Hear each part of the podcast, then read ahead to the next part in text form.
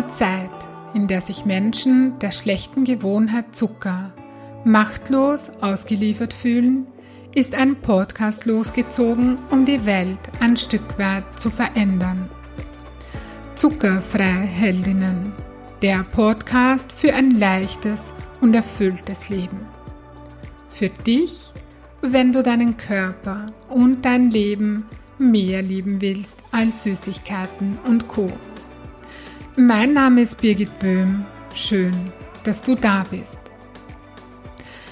Hallo und herzlich willkommen in der 66. Podcast-Folge. In dieser Episode habe ich etwas wirklich ganz Besonderes für dich. Ähm, ich darf dir ein überaus inspirierendes Interview, das ich mit Felix Olszewski geführt habe, mit dir teilen. Ich freue mich wirklich so sehr, dir dieses Gespräch mit Felix präsentieren zu können. Ja, ähm, wie, wie soll ich sagen? Es war, das war, du weißt ja, wenn du meinen Podcast kennst, waren von den letzten 65 Folgen 63 Folgen, ja, da habe ich gesprochen, da habe ich kein Interview geführt. Das heißt, ein Interview zu führen oder ein Gespräch aufzuzeichnen, das ist keine Routine für mich, absolut gar nicht. Ja. Entsprechend war ich aufgeregt vor dem Interview und es war aber dann so schön und so fein, dieses Gespräch und ich, ich war so beflügelt nach diesem Interview, weil ich mich einfach so riesig freue, dieses Gespräch mit dir zu teilen, weil das so wertvoll ist. Gut, so viel dazu. Bevor ich das Interview jetzt mit dir teile, bevor das losgeht, bevor ich es einspiele, möchte ich dir noch kurz erzählen, wie ich Felix quasi gefunden habe. Ja, ich habe Felix Olszewski im Internet gefunden, als ich für einen Workshop, der Zuckerfreiheit macht Schule heißt, recherchiert habe und nach einem Video gesucht habe, in dem einfach und klar erklärt wird, was Zucker im Körper macht. So ein fünf bis sieben Minuten Video. Ja, und Felix hat genau so ein Video auf seinem YouTube-Kanal. Und ich habe ihn angeschrieben und um Erlaubnis gefragt, ob ich dieses Video in der Schule herzeigen darf. Und er hat sofort Ja gesagt. Ja, dann verging einige Zeit und während meines Buchschreibprozesses ist mir dann Felix wieder eingefallen. Und auch da habe ich ihn angeschrieben, ob ich ihn in meinem Buch erwähnen darf und ob ich eine Zusammenfassung von diesem besagten Video in meinem Buch mit aufnehmen darf. Auch da hat er wieder zugestimmt. Und er hat mir sogar einen kurzen Text verfasst, den du in meinem Buch findest. Ja, das ein, ich glaube, das ist im dritten Kapitel oder so, also ziemlich am Anfang, wo es um die Zuckerfakten geht und wo es eben darum geht, was Zucker mit unserem Körper macht. In meinem Buch streife ich dieses Thema nur, weil es ja bei mir um die mentale und emotionale Ebene geht, aber ich finde es trotzdem ganz wichtig, das einfach nochmal gehört zu haben. Ja, und vor kurzem habe ich ihn dann angeschrieben, dass mein Buch veröffentlicht wird und ich ihn gerne in meinem Podcast einladen möchte. Und dreimal darfst du raten, er hat zugesagt. Ich schätze Felix sehr und ich finde seine wertschätzende, achtsame und liebevolle Haltung dem Essen, ja und generell dem Leben gegenüber sehr inspirierend. Felix ist Gründer von Urgeschmack. Äh, seine Homepage heißt www.urgeschmack.de. Du findest sie dann auch noch in den Show Notes. Ja, und er schreibt zum Beispiel auf seiner Homepage, die Ernährung muss für dein Leben funktionieren, nicht dein Leben für die Ernährung. Genuss, Freude und Gesundheit sind genauso wichtige Bestandteile des Essens wie die Eignung für den Alltag und Rücksicht auf die Umwelt. Im Interview habe ich mit Felix über seine Werte gesprochen in Bezug aufs Essen. Ich habe mit ihm über sein Warum gesprochen für eine gesunde Ernährung. Er hat erzählt, wie es zu Urgeschmack gekommen ist und dass er seine Ernährung gefunden hat. Ja, und er hat uns einen Einblick in diese, nämlich seine Ernährung gegeben. Ja, und ich kann es nicht oft genug sagen, es ist so inspirierend. Ich, ich, ja, ich wünsche dir jetzt ganz viel Freude mit dem Interview und wertvolle Erkenntnisse. Hallo, lieber Felix, herzlich willkommen zu meinem Podcast und danke, dass du dir die Zeit genommen hast. Ja, Hallo, Birgit. Das Interview. Hallo, Servus. Ähm, ich fange jetzt gleich mal an, ich steige jetzt gleich mal voll ein. Und zwar habe ich mich gestern und auch heute in der Früh ein bisschen, aber hauptsächlich gestern auf unser Gespräch und auf unser Interview vorbereitet. Und da habe ich so ein bisschen auf deiner Homepage geschmökert. Und ich weiß nicht, ob du das kennst, also ich glaube, das kennt jeder, dass wenn man eben auf einer Homepage von jemandem war oder ein Gespräch geführt hat mit jemandem oder ein Buch von jemandem gelesen hat, dann geht man von diesen Menschen mit einem bestimmten Gefühl oder mit einer bestimmten Stimmung weg. Und ich war auf deiner Homepage und ja, das war, das war so schön, weil ich war plötzlich mit so viel Achtsamkeit und Wertschätzung und Liebe für das Thema Ernährung. Also das ist das, was bei mir so eingefahren und angekommen ist. Ähm, ja, und da wollte ich dich eben fragen, was so, so deine Top 5 Werte oder fünf Werte, du hast bestimmt viel mehr in Bezug auf Ernährung oder Essen ist, was so deine Werte sind, was so das ist, was du, glaube ich, auch mit Urgeschmack in die Welt hinaustragen möchtest. Ja, weil Essen ist ja ganz oft mit Frust, mit ähm, Unachtsamkeit ähm, behaftet. Und bei dir findet man ganz andere Werte. Und das war einfach sehr schön. Ja, und da wollte ich dich fragen, was sind so deine Werte? Was ist dir wichtig und was möchtest du hinaustragen? Also wichtig, was mir wichtig ist, hat sich über die Jahre ein bisschen gewandelt. Mhm. Ähm, woran ich jetzt als erstes denke, ist eigentlich der Wert der gemeinsamen Mahlzeit am Tisch. Mir ist das in den letzten zehn Jahren immer mal wieder so als, als Erinnerungsblitz gekommen. So wichtige Kindheitserinnerungen ähm, sind eigentlich ganz oft, bei mir zumindest, mit der Familie gemeinsam am Tisch sitzen. Ob das jetzt Sonntagmorgens ist, als Kind vielleicht noch im Schlafanzug ja. oder später oder irgendwo im Urlaub in Frankreich, wo dann jemand Croissants geholt hat und man sitzt an diesem klapprigen, aber doch irgendwie schönen Tisch und, und frühstückt gemeinsam und die ganze Familie ist beisammen.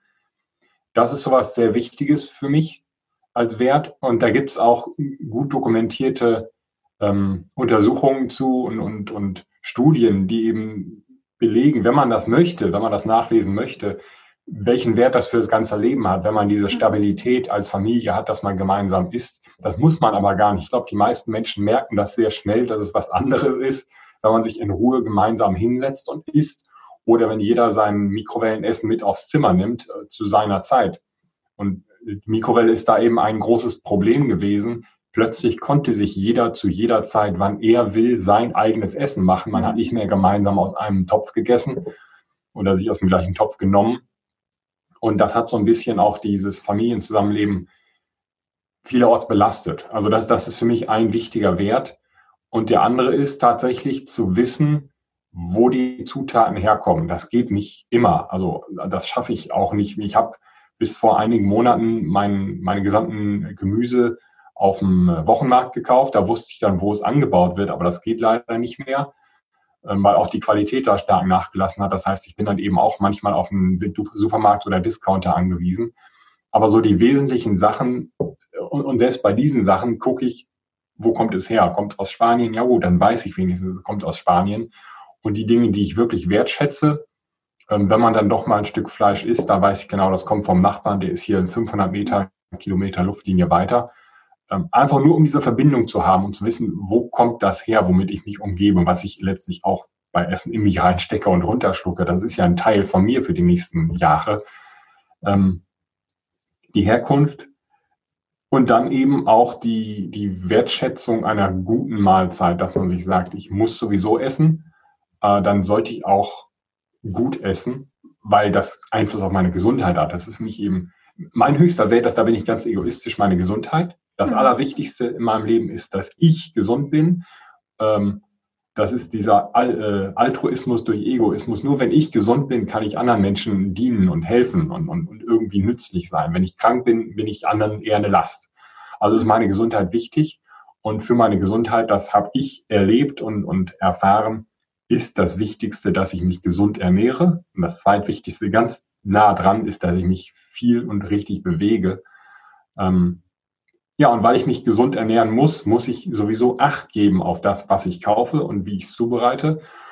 Und dann ist es nicht mehr viel mehr Arbeit zu sagen, dann mache, sorge ich dafür, dass es wirklich lecker ist und beschäftige mich damit mit, mit Methoden ähm, und, und Proportionen von, von Zutaten zueinander, damit das wirklich jedes Mal ein Festmahl sein kann oder zumindest ein kleines Festmahl, wenn man sich die Zeit nicht stundenlang jeden Tag nehmen möchte. Das sind so die, die wichtigen Dinge für mich. Mhm. Das gemeinsame Essen, ähm, die Herkunft der Lebensmittel und das, die Wertschätzung des Genusses einfach. Mhm. Da spielt natürlich damit rein die, die Nachhaltigkeit. Das heißt, ich möchte das machen und auch morgen und nächstes Jahr noch.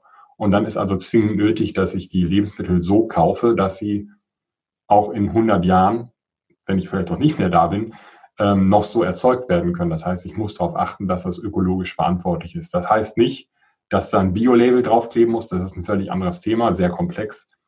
Ähm, aber ja, das ist eben, es muss im Einklang mit meiner Umwelt sein, weil auch meine Umwelt Einfluss letztlich hat auf meine Gesundheit. Und natürlich der Raum ist, in dem ich leben möchte und der soll schön sein. Ja, schön, danke. Das ist so Essen basiert, nämlich so allgemein, so nebenbei, ja, und, und bei dir ist da so viel Achtsamkeit und Wertschätzung drinnen. Das ist einfach ja, ja sehr schön und das tut gut, daran erinnert zu werden, an diese, ja, an diese, an diesen Genuss, die Liebe, die Achtsamkeit und die Wertschätzung für dieses Thema. Ja, ja du hast äh, die Frage Nummer zwei an dich ist, du hast geschrieben, auf deiner Homepage steht dann, also stehen viele tolle Sätze, ja, die ich erstmal wirken lassen wollte. Und zwar hast du geschrieben, denn gutes Essen ist zuerst Selbstachtung. Und der ist so, wow, so ja, ja. Also der, der ist so richtig angekommen bei mir, der hat Tiefe, der Satz, ja. Und da wollte ich, ist eine Frage bei mir so, war das in deinem Leben schon immer so, dass Nahrung diesen Stellung, Stellenwert hatte? Und gab es da Vorbilder bei dir, irgendwie, ja, Bezugspersonen, die das so gelebt haben? Und wenn nein, gab es ein Schlüsselerlebnis, so vielleicht ein bisschen deine Geschichte, wie es dazu kam, ähm, ja, in dieses Thema tiefer hineinzugehen? Hm, ich, das war zumindest bewusst nicht immer so. Ähm, ich habe ja vor, die Geschichte steht ja auf der Website, vor zehn Jahren angefangen, meine, also habe ja, nee, vor zwölf Jahren mittlerweile meine Ernährung umgestellt. Und dann ging es los, dass ich mich damit befasst habe. Den Stellenwert, den es heute hat, hat es seit vielleicht fünf Jahren mhm. oder ja, drei bis fünf Jahren. In den letzten fünf Jahren hat sich alles so gesetzt, so ein bisschen. Davor habe ich alles praktisch aufgerissen und, und habe die Renovierung angefangen und seitdem setzt sich alles, man räumt nur noch ein bisschen hin und her und jetzt in den letzten zwei, drei Jahren habe ich quasi wirklich meine Ernährung gefunden, wo ich weiß, das ist das, womit ich leben kann und möchte. Ähm, davor gab es fünf Jahre ungefähr vor dieser Umstellung, wo Essen einfach nur nötig und, und vielleicht auch lästig war. Es war einfach so nebensächlich, hat gar nicht stattgefunden. Es ist aber schon so, dass meine Eltern ähm, das war natürlich auch nötig. Also meine Mutter hat gekocht und, und, und äh, das Essen stand immer auf dem Tisch und es war gut und lecker ähm, und hat uns drei Söhne satt gemacht und meinen Vater. Äh, und das war aber nicht besonders wichtig. Da wurde, das wurde nicht besonders betont. Ähm, wir haben nicht beim Essen nicht aufs Geld geachtet. Das ist nicht so, dass wir ständig äh, Lachs und Kaviar gegessen haben. Überhaupt nicht. Zumal es das damals, glaube ich, auch gar nicht so verbreitet gab, dass man irgendwo Kaviar kaufen konnte. Das gab es dann vielleicht mal zu Weihnachten. Aber es gab niemals den Satz, nein, das ist zu teuer, das essen wir nicht. Also wenn wir eine, eine Ente oder eine Gans essen wollten, dann gab es das. Und manchmal gab es dann eben auch so verrückte Sachen. Ähm, da, es gibt so einen ganz alten Gouda in äh, Niederlanden, Brockel heißt der, der ist gleich drei Jahre alt. Also den kann man nicht mehr schneiden, den muss man brechen. Okay. Mein Vater mochte den wahnsinnig gerne und hat meine Mutter eben irgendwann ein ganzes Rad davon gekauft und das dann zu Weihnachten ins Zimmer gerollt. Mhm. Ähm, das hat sicherlich viel Geld gekostet und dann auch wehgetan. Äh, aber das war eben wichtig. Also gut essen ähm, war immer wichtig. Und das war so nicht der Bezug für mich, aber die Erinnerung, dass ich gesagt habe, okay, das war früher wichtig. Wir haben früher überhaupt, wir haben nicht besonders gekocht und nicht, auch ich glaube, meine Mutter ist insofern eine sehr gute Köchin, als das Essen immer genug war. Es hat immer allen geschmeckt und es war immer da. Es war immer auf dem Tisch. Sie hat das immer selbst gemacht. Aber sie war keine Köchin im Sinne von besonderen Geschmackskombinationen und sowas. Das ist auch, glaube ich, eine ganz andere Generation. Ähm, aber das hat sicherlich dazu beigetragen, dass ich zumindest anerkenne, dass man kochen kann überhaupt und sollte. Und äh, sonst gab es da eigentlich keinen Bezug. Es gab sicherlich Menschen, die ich getroffen habe, Köche, die ich kennengelernt habe, durch die das nochmal aufgeflammt ist. An einen erinnere ich mich in, in Südafrika, wo ich einige Zeit gelebt habe. Ähm, es war ein italienischer Koch und der grundsätzlich mit leuchtenden Augen vom Essen gesprochen hat mhm. und nicht vom, von den fertigen Sachen, die er macht, sondern von den rohen Zutaten. Und er konnte, er hatte nur wenige Menschen, mit denen er darüber sprechen konnte, weil so wenige das begriffen haben, dass es eben auch ein Ei nicht ein Ei ist, sondern es gibt zehn verschiedene Eier, die einfach unterschiedliche Qualitäten haben.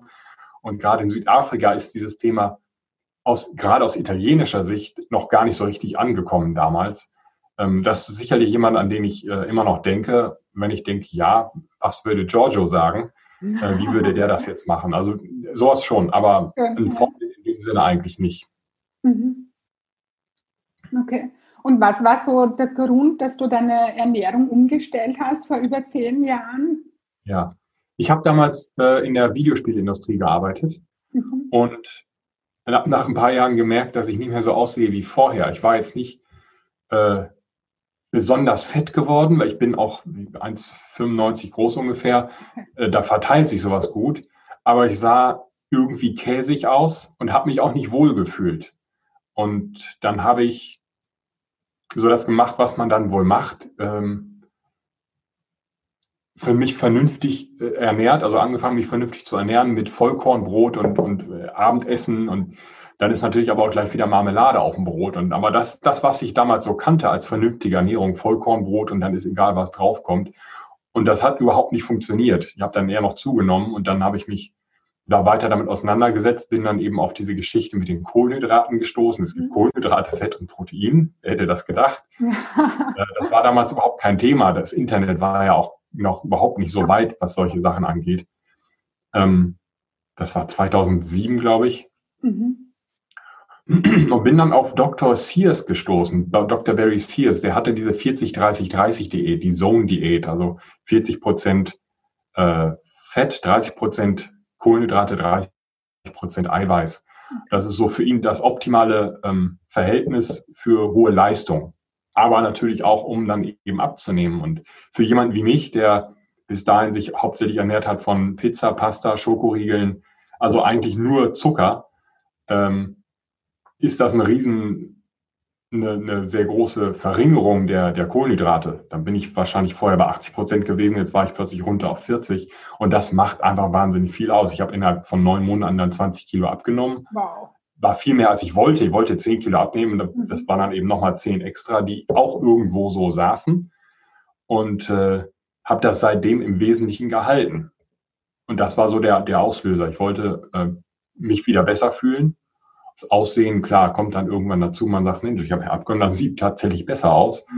Ähm, und dann irgendwann bin ich mit, mit äh, das war ganz in einer Wohnung mit ganz schlechten Rohren, da haben wir noch Trink, äh, Trinkwasser gekauft, mit so zwei Trägern, sechs mal anderthalb Liter die Treppe hochgegangen und habe geächtzt und dachte, das habe ich mehr gewogen vorher. Und das ist immer sehr offenbarend, wenn man sowas, das Gewicht mal hinterher auf den Arm nimmt und sich denkt, das habe ich vorher mehr gewogen. Ja, das wäre, bei mir wären das 40 Kilo, das müsste ich mal schauen. Also das, das ist Wahnsinn, ja. Ja, ja. ja. Ähm, wenn das Warum stark genug ist, kommt das Wie von alleine. Ich glaube, du hast das eh schon ein bisschen beantwortet, weil das ist so ein Lieblingssatz von mir. Ja? Wenn ich ein Ziel erreichen möchte oder irgendwas verändern will in meinem Leben, dann komme ich nur in Bewegung, wenn ich ein starkes Warum habe. Und das hatte ich lange Jahre einfach gar nicht. Ähm, und ich, ich glaube, dass das mein, mein, mein Hauptantrieb war, dass ich auf Zucker eben verzichte und Kohlenhydrate ganz stark reduziere. Und ja, ähm, kannst du, kannst, möchtest du dein Warum mit uns nochmal teilen? Ich glaube, ja, die Gesundheit und, und ja, ein, ich habe da eh rausgehört, dass das Leben einfach ganz anders ist, ja, so auch wie bei mir. Aber bei mir so eines meiner stärksten Warums ist, dass, also mit 40 Kilo mehr ging es mir wirklich nicht mehr gut und ähm, ich konnte auch kein gutes Vorbild für meine Tochter sein im Sinne von, ich führe ein gutes Leben, jetzt nicht nur was die Ernährung betrifft, schon auch, aber ähm, eine Mama, die mit zwei Migränetagen in der Woche auf der Couch liegt, das war nie das, was ich, was ich sein wollte. Und mhm das hat mir das Herz fast zerrissen, dass ich für meine Tochter einfach nicht so da sein konnte, wie ich das wollte. Und meine Tochter ist eines meiner stärksten Warums, ja. Und das ist auch das, äh, wo ich meine Klientinnen unterstütze, ein starkes Warum zu finden oder mehrere starke Warums zu finden. Und das ist oft ganz schwierig, äh, dieses Warum in Worte zu fassen und das auch zu finden. Ähm, was, was würdest du sagen, ist dein Warum gewesen oder ist es nach wie vor? Weil das verliert man ja nicht. Vielleicht verändert sich es im Laufe der Jahre. Was ist dein starkes Warum für eine gesunde Ernährung? Mein Warum hat sich geändert, mhm. ähm, hast du auch angedeutet. Am Anfang war das einfach, ich möchte wieder weniger wiegen und mich ja. besser, besser fühlen. Das wurde ganz schnell ein, ein Zahlenspiel eigentlich, dass ich gedacht habe, Mensch, vielleicht kann ich ja noch mehr abnehmen. Ich glaube, gerade Männer sind da, ähm, sind ja eher auf, auf Leistung und Leistungsdaten ja. fixiert und, und mhm. sagen dann, oh, vielleicht kann ich die Zahl noch ein bisschen verbessern, auch mhm. beim Gewicht. Ähm, und das hat sich aber geändert. Mittlerweile ist das Warum eigentlich, äh, also bei vielen Menschen ist es, höre ich immer wieder, ich möchte nackt gut aussehen. So, okay. was nackt gut aussehen ist, ist relativ, muss jeder selbst entscheiden. Bei mir ist es das nicht so sehr, aber ich möchte mich ich möchte nicht meinen Blick abwenden, wenn ich mich im Spiegel sehe. So. Mhm. Ähm, das, das Warum ist eigentlich jetzt, das hast du vorhin angesprochen, die Selbstachtung. Für mich geht es nicht unbedingt darum, schlank zu sein oder in allerbester Gesundheit. Ich mhm. komme langsam in ein Alter, wo die Zipperlein anfangen und ich akzeptiere, man kann es nicht verändern. Das ist ein, der Körper ist ein Verschleißteil. Es ist die Selbstachtung äh, und man Einige würden das vielleicht Disziplin nennen. Ich möchte wissen, dass ich das kann, ja. auf Dinge zu verzichten. Äh, ich möchte wissen, dass ich kein Tier bin und Herr über mich bin, Herr über meine Triebe, mein Verlangen. Ja. Und damit meine ich nicht, dass Tiere ganz schlimm sind und, und dass jeder, der seinen Trieben nachgibt, furchtbar ist. Aber das ist so, ich möchte nicht verwahrlosen. Mhm. Und das kann man in vielen Bereichen sehen und nicht jeder, der dick ist, ist verwahrlost. Ganz im Gegenteil, es gibt auch viele, die eben sagen, na gut, ich bin dick, aber wenigstens habe ich meine anderen Sachen voneinander. aber für mich ist das eben ein, ein Merkmal, wo ich sage, na gut, ich bin nicht dick und ich muss nicht dick sein. Also ist da für mich die Grenze und ich genieße mein Essen bis zu dem Punkt, wo ich merke, ich habe ein bisschen zugenommen, jetzt aber wieder runterfahren, damit ich mein ganzes Leben so unter Kontrolle habe, soweit das geht. Wir haben nicht viel Kontrolle über das Leben und die wenigen Dinge, die wir haben, ähm, die müssen dann eben sein. Ich mache auch dreimal die Woche Kraftsport. Ich mache das überhaupt nicht gerne. Okay. Aber ich weiß, es tut mir gut. Ich weiß auch, wenn ich es nicht mache, geht es mir tatsächlich schlechter. Das merke ich mhm. innerhalb weniger Tage. Ich habe es neulich reduziert von dreimal auf zweimal die Woche und es hat mir nach zwei Wochen unglaublich gefehlt. Oh ja. Ich mache es trotzdem nicht gerne und ich genieße das nicht, bin froh, wenn es vorbei ist. Aber es ist eben auch gut für den Körper, es ist gut für die Gelenke, es sorgt dafür, dass ich eben vielleicht hoffentlich, wenn das Potenzial da ist, in 40 Jahren immer noch allein auf die Toilette gehen kann. Und all diese Dinge, das heißt, ich falle anderen weniger zur Last, ich bin selbst leistungsfähiger, kann, ich habe mehr vom Leben. Und das ist eigentlich das, das, warum ich möchte so viel vom Leben haben, wie mir das Leben ohnehin bietet. Ich habe ja nichts zu verlangen vom Leben, mir steht ja nichts zu. Hm. Und das, was ich bekomme, möchte ich dann eben in, in vollen Zügen genießen können, solange es geht. Ja, schön, danke. In deinen Worten ja, finde ich mich auch ganz, ganz intensiv wieder und auch so, wie du so diese, diese Selbstermächtigung, so dass ich ähm, der Christian Bischof, ich weiß nicht, ob du den kennst, das ist so ein äh, Persönlichkeitstrainer, der hat mal gesagt, mach Dinge, äh, die nicht wichtig sind, nicht zu wichtig in deinem Leben. Und, das, und genau so ist es mit Zucker eben zum Beispiel. Ja. Zucker ist gar nicht wichtig, ja. der, der tut uns nichts Gutes. Und den habe ich aber lange Zeit sehr, sehr wichtig gemacht. Und ja, damit schaden wir uns letztendlich dann. Ja. Ähm, du hast gesagt vorhin, du hast ungefähr vor fünf Jahren deine, deine Ernährung gefunden, die dir gut tut, die stimmig ist für dich und die passt. Ähm, magst du uns du noch ganz kurz sagen, so was deine Ernährung ist oder ja, wie die, wie die so ungefähr ausschaut, so einen kleinen, kleinen Überblick. Man findet es dann eher auch auf deiner Seite und in deinen Büchern, ähm, aber nur so eine kleine, kleine, kleine Zusammenfassung. Also es hat vor fünf Jahren angefangen, angefangen, muss ich dazu sagen. Das hat dann mhm. immer noch gedauert und sich ja. verändert und okay. ich schließe nicht aus, dass es weiter passiert. Mhm. Ähm, ich habe, ich hab, mein letztes Buch heißt ja einfach Abnehmen. Und da habe ich äh, im Prinzip, wenn man das liest, kann man sehen, was so für mich das Wichtigste ist. Ach, da haben wir gerade, das Wille, muss ich mir auch noch kaufen. Das muss ich noch. das ist wo kein Wille, da kein Weg. Ja. Ähm, Kapitel, also ich muss wissen, warum ich das mache. Ich muss Prioritäten setzen, das ist das nächste. Ich habe die Gewohnheit, das ist wichtig. Das ja. heißt, ich, äh, ich nutze die Macht der Gewohnheit, habe mir die, die, die gesunden Dinge angewöhnt und die ungesunden Dinge abgewöhnt. Mhm. Ich kann nicht einfach nur sagen, ich darf keinen Zucker mehr essen, sondern ich muss ganz genau wissen, was mache ich dann. Ja. Wenn ich Hunger auf Gummibärchen habe, habe ich nicht, aber wenn ich sowas verspüre, was mache ich dann? Ja. Was esse ich stattdessen oder was mache ich stattdessen? Das heißt, ähm, das habe ich nie gemacht, weil das für mich anders funktioniert hat. Aber wenn du am, irgendwo bei der Arbeit am Schreibtisch sitzt und normalerweise hättest du jetzt eine Tüte Gummibärchen angefangen, dann stattdessen stehst du auf, machst zehn Liegestütz. Mhm. Dann hast du einen Ersatz dafür und danach hast du auch keinen Hunger mehr auf die Gummibärchen. Ja. Und das ist die Sache mit den, mit den äh, Gewohnheiten.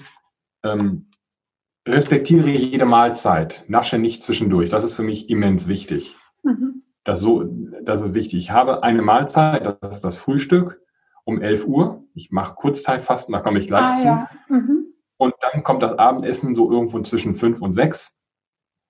Und ich esse zu diesen Mahlzeiten und nicht dazwischen. Nach dem Abendessen schon mal überhaupt nicht. Und zwischen Frühstück und Abendessen kommt auch an, wenn irgendwie ein Kaffee trinken anliegt oder sowas, dann ja. Ähm, aber das ist klar getrennt. Ich, nicht ständig zwischendurch essen, weil das physiologisch wirklich wichtig ist, dass der Körper eben diese Ruhezeit hat äh, und diese Fastenzeit sozusagen. Der nächste ist, Zucker macht fett und hungrig. Das heißt, ich reduziere meine Zuckereinnahme. Wie sieht das konkret aus? Ich esse nachher ein Croissant. Das ist jetzt nicht unbedingt Zuckerreduktion, ja. aber ich backe zurzeit Croissants, ich experimentiere damit, ich, ich möchte sowas immer beherrschen, bestimmte Dinge, und dann mache ich ganze Experimentreihen äh, und, und, und probiere reihenweise aus, was muss ich machen, um das Ergebnis zu erreichen. Mhm. Beim Croissant ist das so, das ist so eine Kindheitserinnerung, ein gutes Croissant essen. Und ich mache Sauerteig-Croissants, das heißt, ich benutze keine Hefe ähm, und habe da eben jetzt viel mit experimentiert. Und ich weiß, dass ich das nachher da habe, deswegen esse ich das. Ähm, aber das ist quasi mein Zucker für heute. Also mehr Kohlenhydrate esse ich heute wahrscheinlich mhm. nicht. Ähm, ja, so, ich muss jetzt nicht jedes Kapitel hier durchgehen, was ja auch nicht ja. konkret genug ist. Keine Angst haben vor Kohlenhydraten. Das steht alles im Buch. Ähm, mhm. Ich esse nachher zum Frühstück ein Omelett, äh, gebratene Zwiebeln und Pilze, ein paar Heidelbeeren vom Sommer noch, hatte ich noch selbst gepflückt. Mhm. äh, die waren eingefroren. Und ein bisschen geräucherte Makrele, genau. Und dann eben hinterher genussvollen Croissant und eine Tasse Kaffee. Mhm. So sieht mein Frühstück fast jeden Tag aus. Es ist meistens, äh, ja, wie gesagt, zwischen 11 und 12. Äh, das zweite ganz konkrete ist, ja, ich habe nur diese zwei Mahlzeiten am Tag. Die liegen, weiß ich jetzt gar nicht, sechs, sieben Stunden auseinander. Das heißt, zwischen Abendessen, 18 Uhr ist vorbei und Frühstück liegen 17 Stunden. Das geht als Kurzzeitfasten durch. Das hat immense Vorteile für den Körper. Ähm, und man gewöhnt sich da relativ schnell dran. Der erste Tag kann hart sein, ist er meistens auch, und die nächsten Tage dann auch. Das ist aber reine Gewohnheit. Also man stirbt nicht von Hunger, Man kann das ein paar Stunden aushalten und der Vorteil ist immens. Ich kann ganz andere Dinge und ganz andere Mengen essen, seit ich das mache. Ich muss die Mengen nicht essen, aber ich bin viel resistenter geworden. Die zweite ganz wichtige Sache für mich ist keine Milchprodukte.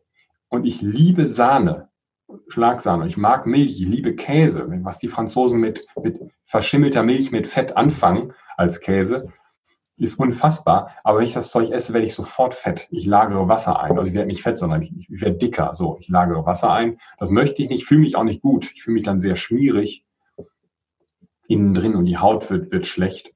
Ähm, das ist der zweite wesentliche Punkt, um, um gesund zu bleiben, mich gut zu fühlen und, und auch schlank zu bleiben.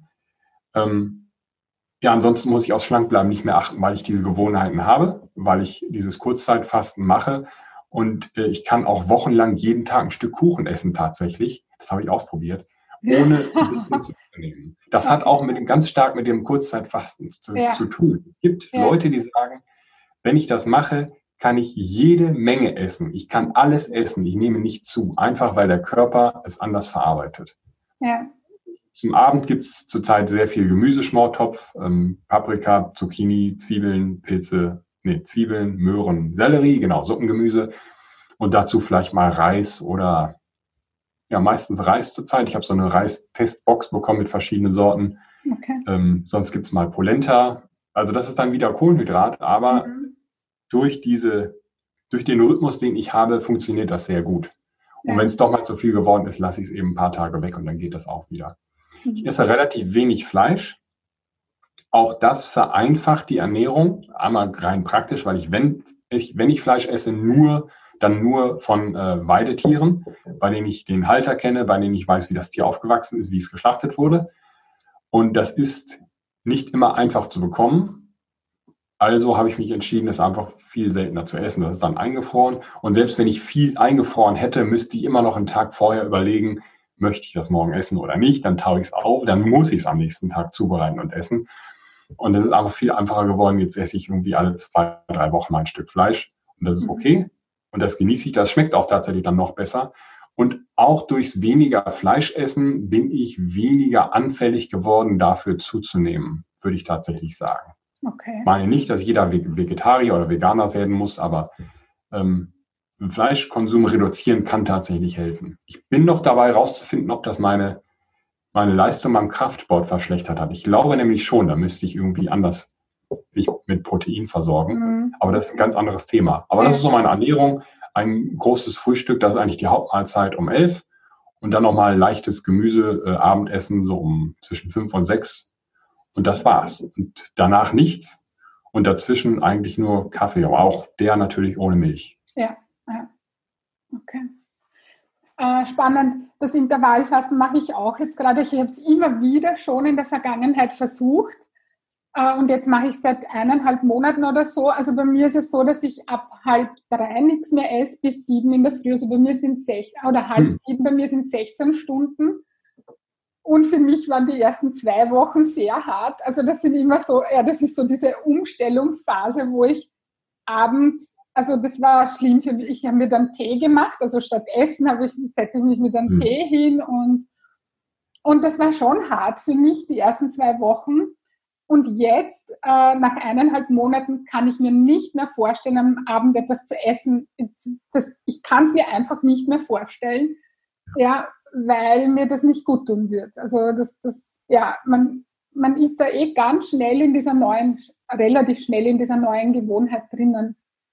Und ähm, ja, auch so das, weil ich habe ja ganz lange wirklich Kohlenhydrate sehr gemieden und jetzt beim Intervallfasten merke ich, okay, ich kann ab und zu ein bisschen an Reis essen und dann passiert einfach nichts. Ja. Da, durch diese Fastenphase ähm, passiert da nichts Schlimmes. Ja. Ja, ich glaube, wir stecken da zu sehr in diesem Rhythmus drin. Man sagt ja drei Mahlzeiten am Tag. Viele ja. sagen ja noch mehr und dann kleinere Mahlzeiten. Ja. Ich glaube, das ist eine Katastrophe, diese Empfehlung. Wenn man sich ja. zurückbesinnt, was ist früher gewesen? Eine, eine feste Mahlzeit war auch noch hinselten, eine große Mahlzeit auch. Und zwischendurch hat eigentlich niemand gegessen, weil man durchgehend gearbeitet hat oder man war auf der Jagd und hatte vielleicht nur jeden oder einmal am Tag oder alle zwei Tage überhaupt was zu essen. Mhm. Man muss nicht alles machen, was wir in der Steinzeit gemacht haben, aber so ein paar Sachen kann man sich eben anschauen und gucken, wie hat sich der Körper wohl entsprechend entwickelt. Ja. Ähm, und die, die, die Menschen, die es versuchen, merken immer wieder und sagen, ja, viel besser, alles ist viel besser, ich würde nie wieder zurückgehen. Deswegen glaube ich schon, dass es für sehr viele Menschen eine Hilfe ist, dieses Kurzzeitfasten. Ja, ja. Vielen Dank, lieber Felix, für das tolle Gespräch und dass du ja vieles mit uns geteilt hast. Ich bin mir sicher, meine Hörerinnen freuen sich sehr. Ähm, ja, gibt es jetzt noch abschließend irgendetwas, was du, irgendeinen Satz oder irgendetwas, das du meinen Hörerinnen noch mitgeben möchtest, wo du sagst so, ja, einen Satz oder ein Wort oder, oder was auch immer? Äh, ja, der ist nicht von mir. Ich habe mhm. den gehört von Dr. Jordan Peterson, sehr mhm. umstritten, aber ich glaube, den Satz kann man so stehen lassen. Ähm, man sollte sich selbst immer so behandeln wie jemanden, den man ganz besonders lieb hat. Oh ja, schön. Mhm. Ich glaube, das machen viel zu wenige Menschen, die sind zu streng mit sich. Ja. Und haben aber jemanden, den sie lieben und mit dem sind sie total, total nachsichtig auch. Man muss nachsichtig sein, man muss sich selbst auch ein guter Vater sein, man muss auch mal streng sein, man muss sich vor allen Dingen aber lieb haben, ähm, mhm. sonst kommt man, glaube ich, nicht weiter. Ja, schön, vielen Dank. Danke. Zum Abschluss noch, dich findet man unter www.urgeschmack.de. Dann hast du dein Buch Einfach abnehmen, heißt das, hast du gesagt. Mhm. Ähm, Gibt es noch irgendwelche, du hast noch Kochbücher und noch irgendwelche Angebote, die meine Hörerinnen da in Anspruch nehmen können? Genau, ich habe einfach essen, einfach kochen und einfach abnehmen in der Reihenfolge geschrieben. Ja. Einfach kochen ist, äh, ich, ich halte das mal hin, Methoden und Rezepte. Kann man das sehen? Mhm. Äh, da geht's nicht nur, da gibt's nicht einfach nur Rezepte, die sind auch drin, aber ein sehr großer Teil handelt davon, wie man allgemein jedes Rezept angehen kann. Und eigentlich ist mein Ziel mit dem Buch, ähm, dem Menschen oder dem Leser zu zeigen, wie man kochen kann, ohne ein Rezept zu brauchen, weil Kochen ist total einfach und super entspannend, wenn man sich nicht immer auf Rezepte stützen muss. Die sind dann einfach im Kopf und man kann viel mehr improvisieren, wenn man weiß, warum schmeiße ich diese Zutaten da rein. Mhm. Deswegen ist das eigentlich immer noch mein, mein liebstes Buch aus dieser Dreierreihe. Und einfach abnehmen, ich, das zeige ich auch mal, das ist das ja. aktuelle. So, ja. Äh, da geht es um Abnehmen. Es ist ein, ein Wegweiser durch den Ernährungsdschungel sozusagen. Es gibt tausende Ernährungsformen und jeder will die beste sein. Und das ist eben einfach ein Weg durch dieses, diesen Wirrwarr, ähm, der mir geholfen hat. Das äh, sind viele Abkürzungen drin sozusagen. Man kann also viele ja. Fehler vermeiden, die ich gemacht habe, wenn man das Buch liest. Mhm ja, das sind so die Angebote. Es gibt noch viel mehr Bücher, aber das sollen Sie sich einfach selbst anschauen. Ja, auf deiner Homepage findet man das dann eh, www.urgeschmack.de und ich werde es auch noch in den Shownotes verlinken, da findet man dann noch. Deine ich danke dir und ich danke dir auch für das Gespräch. Ja, ich, ich sage auch herzlichen Dank. Vielen Dank. Alles Gute. Ich hoffe, dass das Interview für dich mindestens genauso inspirierend und wertvoll war wie für mich. Ja, und ich glaube auch, dass das, dass das auf jeden Fall so ist. Alle Infos zu Felix findest du, wie schon gesagt, auf seiner Homepage www.urgeschmack.de. Wenn dir das gefallen hat, worüber ich gesprochen habe und dein Wohlfühlkörper dein erklärtes Ziel ist, das du leicht und freudvoll erreichen möchtest, dann hole die Unterstützung von mir und buche online auf meiner Homepage www.birgitboehm.at ein kostenfreies Kennenlerngespräch. Ich freue mich auf dich und ich hoffe, du konntest dir aus dieser Folge etwas Wertvolles mitnehmen. Ich schicke dir nun ganz liebe Grüße und denk dran, weniger Zucker ist mehr Leben. In diesem Sinne, alles Liebe und bis bald, deine Birgit.